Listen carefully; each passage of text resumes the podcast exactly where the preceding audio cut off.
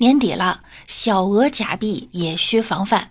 十二月十一日，在山东威海，一个男子收到印有中国儿童银行的五元假币。要说是中国人民银行也好呀，中国儿童银行的钱哪敢收啊？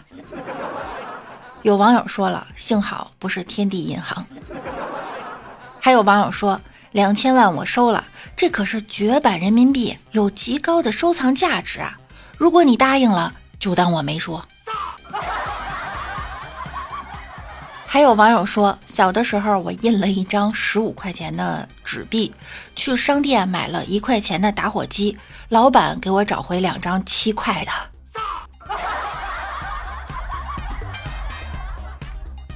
十二月九日，在江西南昌，有俩大爷在街上起争执，其中一名大爷正想反驳的时候，他的假牙突然飞出来了。也没飞到对面大爷的脸上，总之呢，就是从嘴里飞出来掉地下了。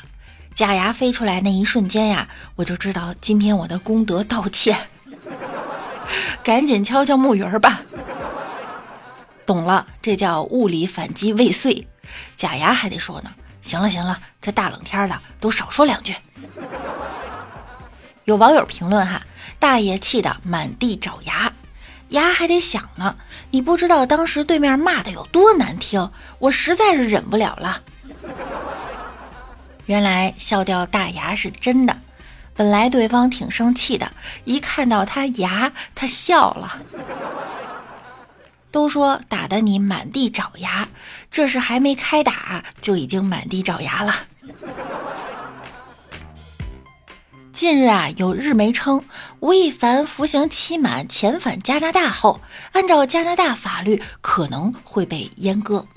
完了，凡凡要变成几几了。有韩国的网友说，欧巴要变成欧尼了。不过呢，有网友称这条新闻可能不实际，因为国际上啊都是禁止双重追诉的，加拿大也是。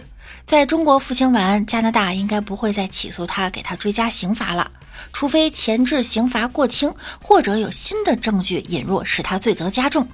也许是这样吧。但同时呢，我们还得考虑到另一件事儿，他侵犯的不只是中国的女性，在之前他也侵犯过美国和加拿大的女性。加拿大对在境外有过性侵犯的公民，在被遣送回加拿大后啊，会再一次审理一遍案件。也就是说，凡凡有可能在加拿大还要再坐几年牢。如今在美国，也有很多人准备联合起诉他。这样一来，凡凡变成集体的概率又上升了。十二月十日，在湖南湘潭，男代驾称遭到男车主猥亵，车上的对话录音曝光了。已经报警了，刚开这台车猥亵我，他摸我，你摸到我下面了，你帮我发两千块钱吧，今晚上我包了。哦，我只有司机。我包个司机，晚上两千块钱足够了吧？别碰，你手怎么这么冷？我的眼里只有你。网友的奇葩评论又来了：正常人家的男孩怎么会大半夜出去当代驾呢？我的意思是，他遭遇这种事儿，是不是也有他自己的原因？肯定是这个男代驾穿的太暴露了，不然怎么会只摸他？是不是他穿的短裤太短了？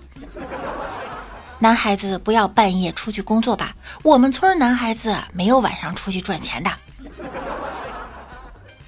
看了一圈评论啊，全是懂反讽的。